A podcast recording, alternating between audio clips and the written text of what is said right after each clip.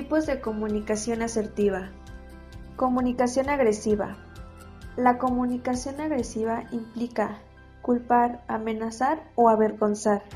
Usas el estilo de comunicación agresiva si lastimas a las personas culpándolas, juzgándolas y criticándolas sin empatía. Cuando tus emociones te dominan, reaccionas de forma exagerada, humillando, insultando o ridiculizando. Si te inclinas hacia el estilo de comunicación agresivo, esto no quiere decir que seas una mala persona, sino que tal vez se te dificulta regular tus emociones al comunicarte en momentos de estrés.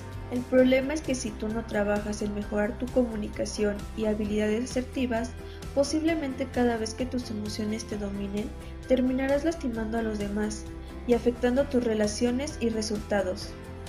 Humillar e intimidar a otros aleja a las personas de ti y en tu vida personal terminarás quedándote solo o rodeado por personas que te ven con miedo más que con amor. Comunicación pasiva. Si te inclinas hacia este lado de la balanza, posiblemente tiendes a ser una persona conciliadora, que conserva la calma y muy colaboradora. Por supuesto, esto no tiene nada de malo y seguramente te ayuda en muchos sentidos. El problema está en que posiblemente dejas de expresar tus necesidades y defender tus ideas, y terminas haciendo lo que otros dicen, incluso cuando no estás de acuerdo. No comunicas lo que piensas, sientes y necesitas por miedo a entrar en conflicto, a que las otras personas se molesten, a sentirte mal o a hacer sentir mal a otros, o a que se dañe tu imagen y te rechacen. Puede que por miedo a que se dañen tus relaciones personales y laborales, o a ser excluido, juzgado o rechazado, termines diciendo que sí cuando quieres decir que no.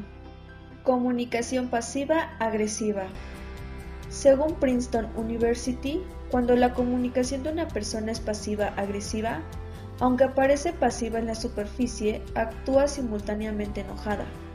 Trata de controlar a los demás mediante el sarcasmo y la comunicación indirecta o evitando el diálogo, no considera los derechos, necesidades o sentimientos de los demás, difunde rumores y sabotea los esfuerzos de las otras personas.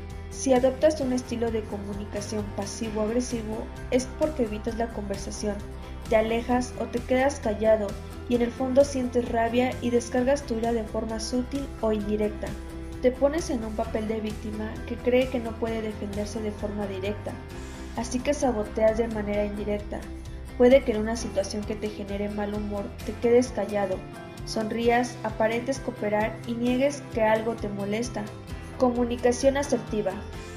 Cuando te comunicas asertivamente es porque has logrado un equilibrio en tu forma de comunicarte. Comunicas tus ideas, sentimientos y necesidades de una forma segura y firme, siendo amable con los demás. Eres asertivo cuando sientes seguridad al comunicarte, exponer tus ideas, pedir favores y hacer solicitudes respetando a los demás y buscando ser respetado. Si eres asertivo, posiblemente eres consciente del impacto que tu comunicación produce en tus relaciones y resultados. Dices no de forma amable y firme, sin sentirte culpable.